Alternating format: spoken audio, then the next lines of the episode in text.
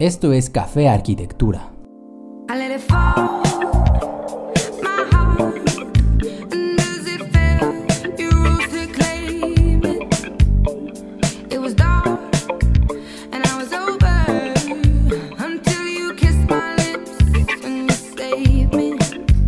Hola amigos, ¿cómo están? Yo creo que ya estamos para este punto acostumbrados a este nuevo estado de normalidad que es la cuarentena, si no acostumbrados tal vez aún habituándonos a esta nueva normalidad. Es bien gracioso porque apenas ayer salí a dar una vuelta en bicicleta y lo disfruté un montón. Yo creo que también es como si aprendiéramos a valorar las cosas que dábamos por sentadas, como algo tan simple como un paseo en bicicleta. Y mientras daba ese paseo fue cuando surgió la idea de este programa, de este episodio del podcast. El tema del episodio de hoy es tal vez uno demasiado especulativo, pero a mí me parece bastante interesante.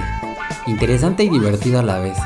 Mientras pedaleaba me preguntaba sobre la importancia o tal vez la influencia que tienen estas, estos escenarios ficticios que salen en las películas que leemos en libros, los escenarios, la arquitectura, hasta incluso los personajes, los estereotipos que se establecen, tal vez hasta la especulación que se hace en ciertas películas o en ciertas series sobre el futuro. Por ejemplo, Star Wars tiene una estética muy marcada, donde si bien no se plantea una ciudad futurista modélica, sino que hay diferentes ciudades en diferentes contextos porque cambian mucho de planetas, se marca una estética visual sobre cómo sería la arquitectura, los modos de vida del futuro, muy aparte de la guerra y todos los personajes. Y precisamente sobre ese tema es sobre lo que vamos a hablar en este episodio sobre la ficción y la influencia que tiene en nosotros sobre la formación de nuestros imaginarios, también sobre la influencia que tiene en nuestra imaginación o en la forma en la que imaginamos, y cómo esto también tiene una influencia en la arquitectura, en la estética visual que plantean. Además de todo eso, yo creo que es muy importante también plantear la importancia de los personajes, de los héroes de cada historia, que si bien en las series o en las películas son los personajes principales, en nuestra vida nosotros somos los héroes de nuestra propia historia, nuestra propia película. No sé por qué, pero me gusta mucho la frase It's time for heroes, porque de alguna manera todos somos héroes de nuestras batallas y crear nuestras propias ficciones nos hace ver la vida de una manera menos trivial, de tener un rol de juego. El tema de hoy es ficción.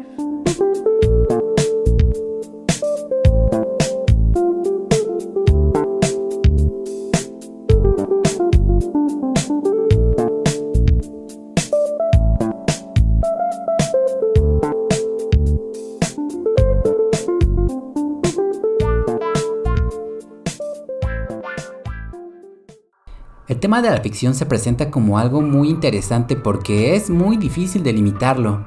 Es decir, si pensamos de una manera profunda, la vida del ser humano necesariamente tiene ficciones, ficciones que nos hacen poder vivir, vamos a hacer una suposición. En la mayoría de los escenarios de nuestra vida, no tenemos la certeza de qué es lo que va a suceder, pero hacemos suposiciones, nos imaginamos qué es lo que sucedería, proyectando las posibilidades en distintos escenarios y eso implica imaginar. Y la imaginación precisamente es el motor de la ficción. Entonces, cuando realizamos nuestras suposiciones, nuestra proyección de posibilidades, nos creamos escenarios ficticios. Y tal vez de todas esas posibilidades escogemos la que nosotros nos agrada más, la idealizamos. Entonces entendemos que una idealización es una ficción y sobre esas idealizaciones tenemos o hacemos nuestras expectativas, situamos nuestras ilusiones, y hasta ensoñamos con eso. Entonces, aunque querramos situar la ficción como un género literario, como un género de películas o como un género para las series, los seres humanos hacemos ficciones, nos creamos ficciones para poder vivir. Y un ejemplo muy sencillo son las personas que están en una situación de estrés donde su vida quizás esté en peligro.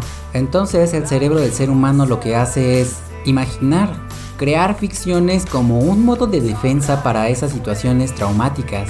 Y es precisamente lo que pasa en la película La vida es bella, donde un papá y un hijo son recluidos en un campo de concentración y lo que hace el padre es crear todo un mundo de fantasía, un mundo ficticio para que su hijo pueda vivir ahí y él también, para que ese momento sea soportable. Con ese ejemplo vemos que la ficción, el crear nuestras fantasías, tiene una importancia dentro de la vida del ser humano.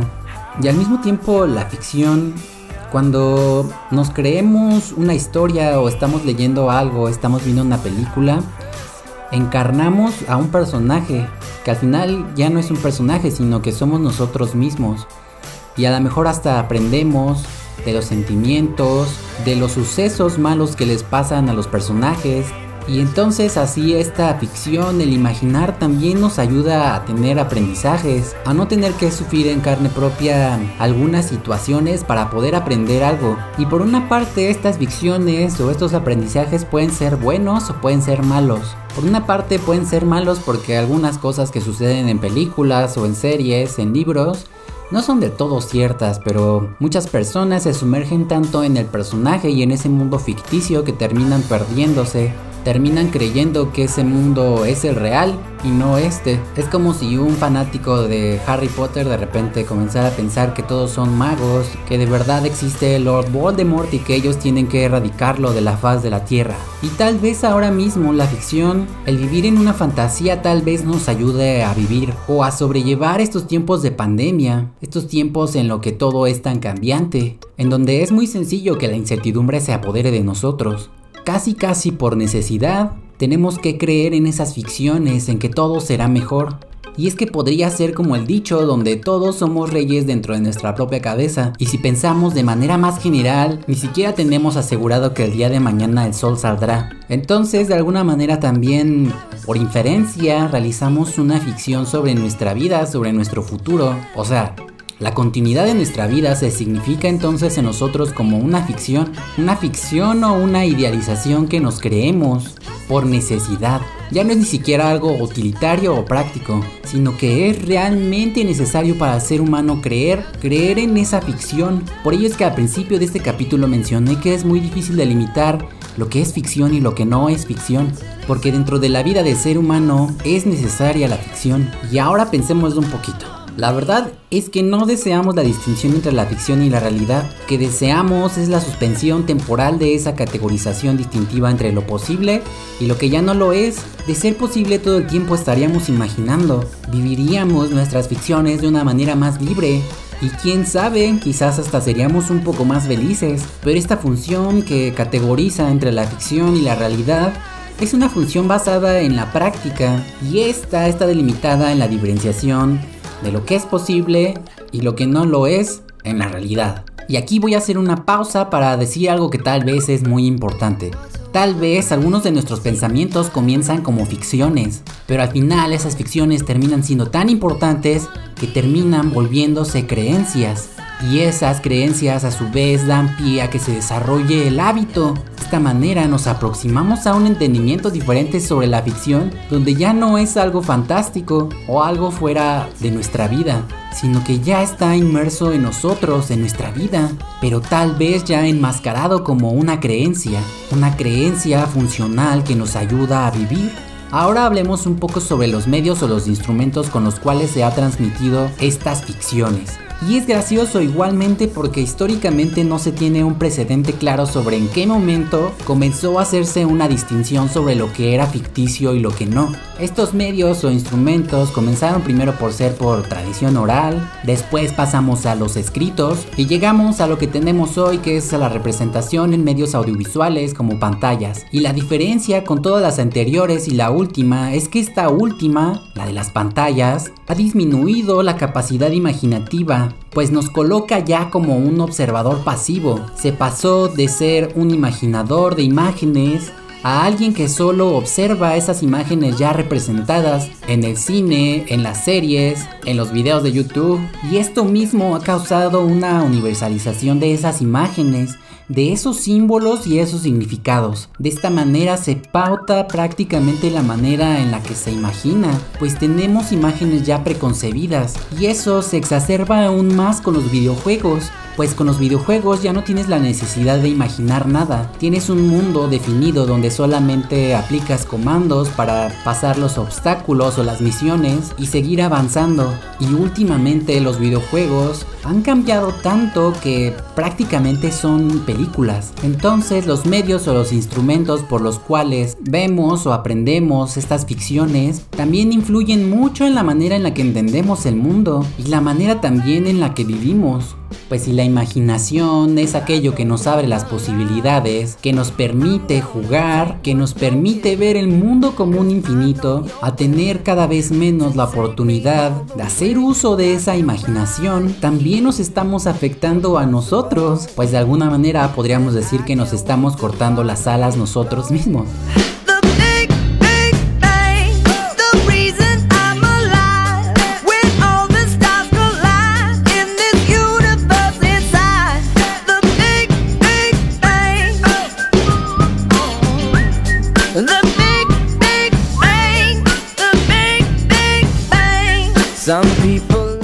Vamos a algo que también estuve pensando. La ficción implica comprometerse con la imaginación y la ensoñación de un mundo que tal vez no es real, pero que desearíamos que lo fuera. De esa manera en la ficción, nosotros mismos salvamos ese mundo irreal y asimismo nosotros somos héroes de ese mundo, de nuestro propio mundo. Es como si lleváramos a la práctica ese aforismo de Schopenhauer que dice que el mundo es nuestra representación, que si yo lo quiero ver como un mundo fantástico, lleno de luz y de risas, lo voy a ver de esa manera. Si lo quiero ver como algo trágico, que está lleno de cosas malas, lo voy a ver de esa manera. En fin, nosotros mismos tenemos la capacidad de cambiar nuestra representación de ese mundo, construirla y destruirla en base a lo que nosotros nos parezca mejor. Todos hemos construido ficciones en nuestro día a día, donde todo lo que anhelamos se realiza, porque indiferentemente el ser humano busca realizarse y si no puede llevarlo a cabo en la realidad, lo lleva a cabo en su mente, en sus ficciones.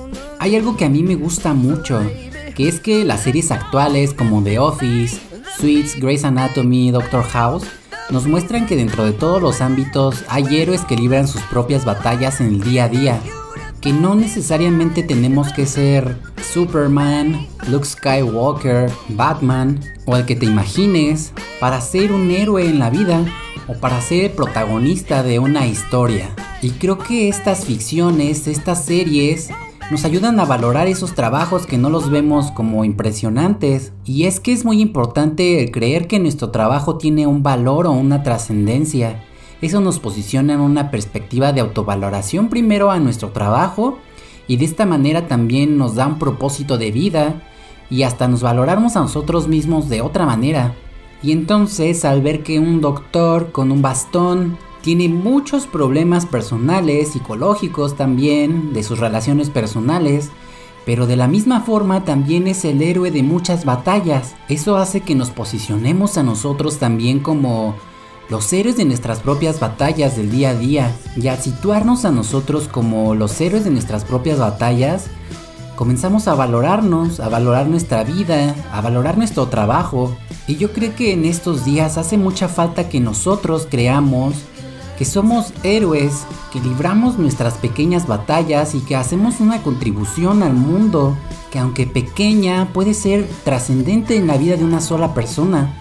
Y no es que la vida del ser humano sea entendida como una ficción, sino que estas ficciones nos ayudan a entender que nuestra vida también tiene un valor que dentro de nuestra propia serie o nuestra propia película somos los seres de nuestro día a día. Y es que para que pensemos que nosotros somos algo maravilloso y valioso, solo hace falta que nos lo creamos o que creamos que lo que hacemos tiene una trascendencia y un valor para los demás. No hace falta que usemos una capa, un antifaz para ser héroes, sino que cuando ayudas a alguien, cuando le das la mano a alguien, estás siendo de cierta manera un héroe. Y no me dejarás mentir, cuando eras niño, cuando eras un infante, imaginabas más, jugabas más, vivías en un mundo ficticio donde tú eras el personaje que más te gustaba. Y para tu sorpresa, o quizás no para tu sorpresa, eras más feliz vivías mejor, te estresabas menos y te realizabas en tu mundo ficticio las veces que quisieras y como quisieras, con el personaje que quisieras, una y otra vez. Y es que hace falta solamente la disposición mental para que tú puedas cambiar tu perspectiva y quizás entrar en una ficción te haga ver tu trabajo y tu vida de una manera distinta. Si en este momento yo te dijera que el día de mañana vas a ser un espía y vas a trabajar para el gobierno de México como un agente encubierto, tu mentalidad, tu mindset cambiaría completamente y el día de mañana tu vida comenzaría a ser un juego. Supongamos que yo soy un mensajero y tengo que llevar un paquete a un cliente. Entonces comienzo a usar mi imaginación y me creo una ficción donde yo tengo que entregar ese paquete lo más rápido posible para develar el secreto del gobierno de Estados Unidos sobre sus armas nucleares. Y te parecerá muy loco, muy estúpido, pero cuando eras niño lo hacías. El cerebro, la mente humana tiene una capacidad impresionante para modificar la manera en la que se percibe y se vive. Entonces, ¿por qué no abres tu mente y comienzas a usarla para vivir de una manera mejor? Mejor manera. Las ficciones, el encarnar nuestras ficciones también tiene un sentido en el juego. Y es que hoy, en estos días, hace falta jugar más. Pero no jugar videojuegos, sino jugar para quitarnos de encima todas esas noticias, todo ese estrés, todos esos presupuestos y todas esas ideas preconcebidas que ya tenemos insertas en nuestra cabezota. El imaginar, la ficción, el juego, son aspectos importantes de la vida de ser humano. Y yo creo que si no los exprimes, que si no los exprimimos y no los hacemos uso, estamos desperdiciando parte de nuestro potencial humano y más si haciendo uso de ello podemos vivir de una manera mejor, mejor manera. ¿Por qué no hacerlo? Y ahora que ya explicamos qué es la ficción, qué papel tiene la imaginación y también un poco qué implicaciones tiene en el juego, vamos a explicar la influencia que tiene en la arquitectura. Por cierto, el tema del juego yo creo que lo voy a tratar en otro podcast.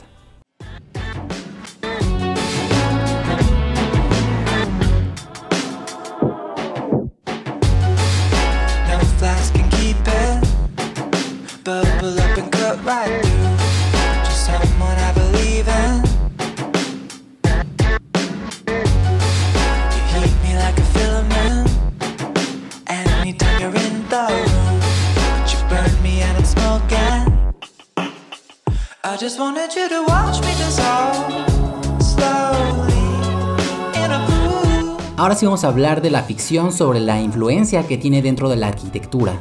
¿A quién no le ha enamorado un mundo de ficción como los que vemos en películas como El Hobbit, La Guerra de las Galaxias, Harry Potter, Avatar y un montón más? O en su caso tenemos un sinfín de obras literarias que nos transportan a otros contextos, a otros lugares, los cuales sí tenemos que imaginar. Pero lo gracioso o lo curioso de todo esto es que cuando hablamos sobre ficción y el cine, muchas veces la influencia se ve ejercida de manera casi recíproca, donde la arquitectura influencia al cine y al mismo tiempo el cine influencia la arquitectura o la manera en la que se hace la arquitectura.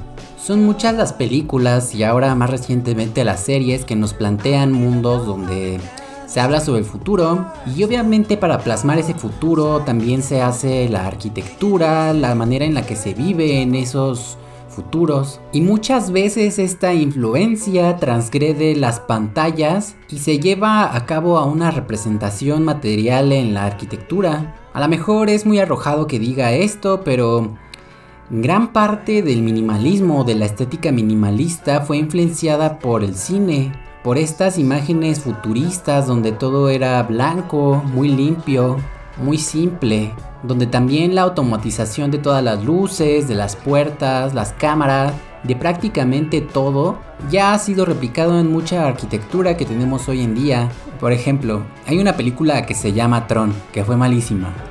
Esa película eh, fue malísima, pero tenía una estética bastante marcada donde todo era minimalista y al mismo tiempo donde las luces, la iluminación y la arquitectura era algo que representaba ese futuro Y en esos tiempos no había una arquitectura que estuviera hecha de esa manera. Y yo creo que esa estética en gran medida fue un parteaguas para que la arquitectura minimalista tuviera un auge y una estética más definida hacia esos lugares. Pero así como es curioso y puede ser muy interesante, también tiene algunas partes malas, así como algunas buenas, donde a lo mejor por replicar nada más una estética, pues nada más se hace una imagen sin pensar si eso sería agradable para alguien para vivir ahí pero lo que quiero recalcar en este podcast es la importancia que tiene la imaginación y las ficciones dentro de la vida del ser humano. La influencia que tiene en la arquitectura, pues muchas veces, como ya dije, se replican imágenes y viceversa, donde se hace uso de la arquitectura para ponerla en pantalla. Para este ejemplo, la película que yo creo que ha plasmado de manera clara la arquitectura que se hace hoy es en la película de Parásitos, donde se ve un contraste muy marcado de la manera en la que viven las personas económicamente mejor colocadas que las personas pues con escasos recursos, donde además se plasma también una realidad social y cultural generalizada y donde también es bastante gracioso y curioso a la vez que esa arquitectura que vemos ahí en Corea, en esa casa, bien podríamos verla en cualquier otra parte del mundo, en México, en Noruega, en China, en Estados Unidos, en donde quieras. Y entonces aquí es donde se ve más marcada la universalización de imágenes, de sus símbolos y de sus significados. Y de esta manera también se pauta un camino por el cual se realiza y se hace la arquitectura basada solamente en una replicación estética de una imagen. Aparte de esa diferenciación de los problemas sociales y de la manera en la que viven las personas acabaladas y las que no tienen tantos recursos, también se hace un recorrido sobre el simbolismo que hay dentro de la casa donde el sótano es donde se guardan a los muertos o se esconde todo lo que no queremos sacar a la luz. Pero bueno, yo creo que esa película, si bien tiene partes ficticias, hay muchas que son parte de la realidad que se vive en ese país y en el mundo en general. Y a lo que quiero llegar es a que el cine, la ficción, las obras literarias tienen una influencia en la manera en la que se está haciendo arquitectura es una muestra más de que todo está unido de una manera tan compleja que es muy difícil delimitar cuáles son los límites de lo que es arquitectura, lo que no, y aquellas cosas que influyen en ese proceso de su hacer, porque ha sido esta representación de esas ficciones lo que ha universalizado los símbolos, la manera en que se vive, la manera en la que se representa la arquitectura. Y por eso mismo ha tomado mayor importancia la arquitectura que toma en cuenta sus raíces, la arquitectura que representa los valores de esa comunidad o de ese país. Es como de alguna manera representar esa melancolía hacia ese regionalismo, esa conexión concreta con el contexto inmediato y no una arquitectura que representa los valores de la globalización. Se puede hablar del cine, de las obras literarias y de muchas cosas más, pero lo que está hoy en auge es la producción o los realizadores de videojuegos, porque ya es común contratar a muchos arquitectos para que modelen ciudades, para que modelen edificios, para que modelen la realidad virtual que se va a vivir en ese videojuego. Y es que mucho del mejoramiento que se ha tenido dentro de la representación de la arquitectura es por esa misma influencia que ha tenido el desarrollo tecnológico, sí, pero también el desarrollo de esos videojuegos, de ese entretenimiento, de esas ficciones de juegos. Y al mismo tiempo es muy peligroso porque en un videojuego pues no necesitas que esos edificios o esos espacios sean realmente habitables, sino más bien que sean una estética, que sean bellos, que se vean bien en una imagen para un videojuego, para una escena en particular. Y que los repliquemos puede llegar a ser peligroso porque precisamente no estamos considerando si eso va a ser habitable o no. Entonces entendemos que esas representaciones de esas ficciones que hemos creado los seres humanos pueden ser algo constructivo y bueno o pueden ser algo malo.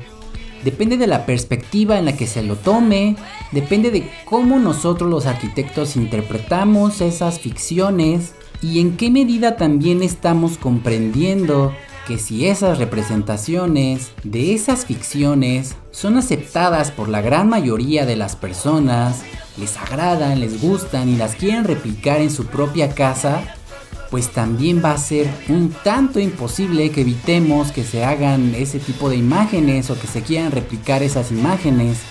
Entonces, este tema de las ficciones, de la representación de estas ficciones es un tema muy interesante y es muy complejo a la vez, porque así como el arquitecto puede plantear un proyecto que sea una ficción porque no sea realizable, porque no sea habitable realmente, pero que en imagen en imagen sea representable, es otro gran problema al que nos enfrentamos hoy en día, porque con tantas herramientas, con tantos instrumentos que nos pueden ayudar a realizar una arquitectura que ya no sea tan ortogonal como antes, los límites sobre lo que es ficción y lo que no es ya se han difuminado tanto que cualquier construcción, cualquier render, cualquier imagen que veamos puede ser replicable. Y eso es impresionante porque tienes una infinitud de arquitectura que podrías hacer, que podrías materializar, pero al mismo tiempo es peligroso porque la arquitectura, al estar mediada y regulada por un marco referencial dentro del libre mercado,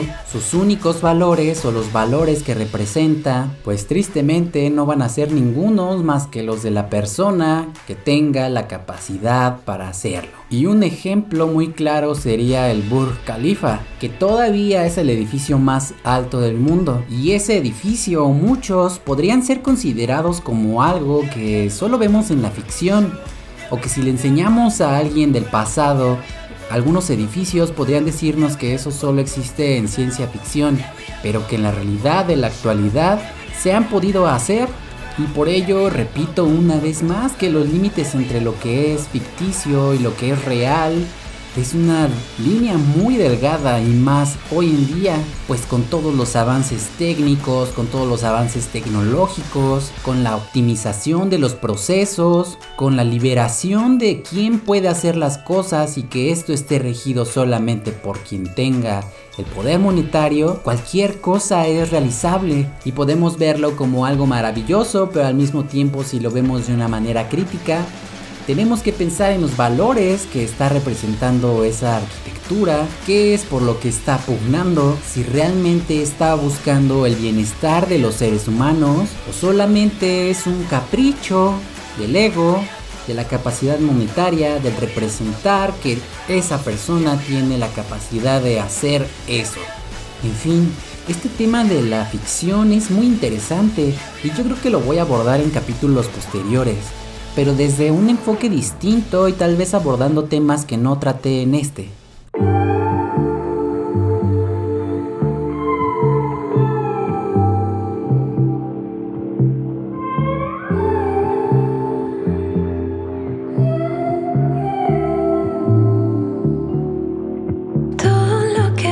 ¿Qué te pareció este episodio? Quizás fue demasiado especulativo para tu gusto, pero para mí fue muy divertido. Primero porque nos hace preguntarnos si las cosas que creemos están fundamentadas primero en una ficción y después las hemos sostenido nosotros por nuestro empuje como una creencia. Y al mismo tiempo nos hace ver que la diferencia entre lo que es ficticio y lo que es real en nuestros días se ha difuminado tanto que dependiendo la perspectiva podría ser interpretado como algo bueno o como algo malo. En fin, este es el fin de este episodio. Si no estás suscrito, ¿qué esperas? Puedes ir a la página que es cafearquitectura.com.mx, ir a la pestaña que dice podcast y en la parte de abajo están los enlaces a las distintas plataformas de distribución. Sin nada más por agregar, yo me despido. Adiós.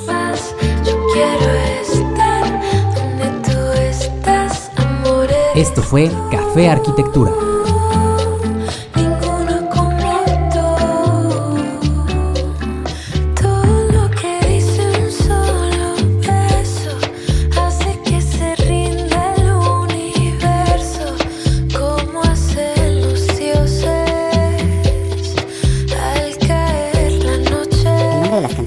En orden de aparición es Smash un de Set Fire de Adele más Something About Us de Daft Punk hecho por Carlos Serrano, Mind Make de Beach Tiger, Gold Horizons de Polo, The Big Bang de Rock Mafia, Learning to Fly de Deep Sea Arcade, Dissolve de Absopacto, Butterflies de Fiji Blue, Up Up Up de Givers y la que estás escuchando es Tú de Mayo.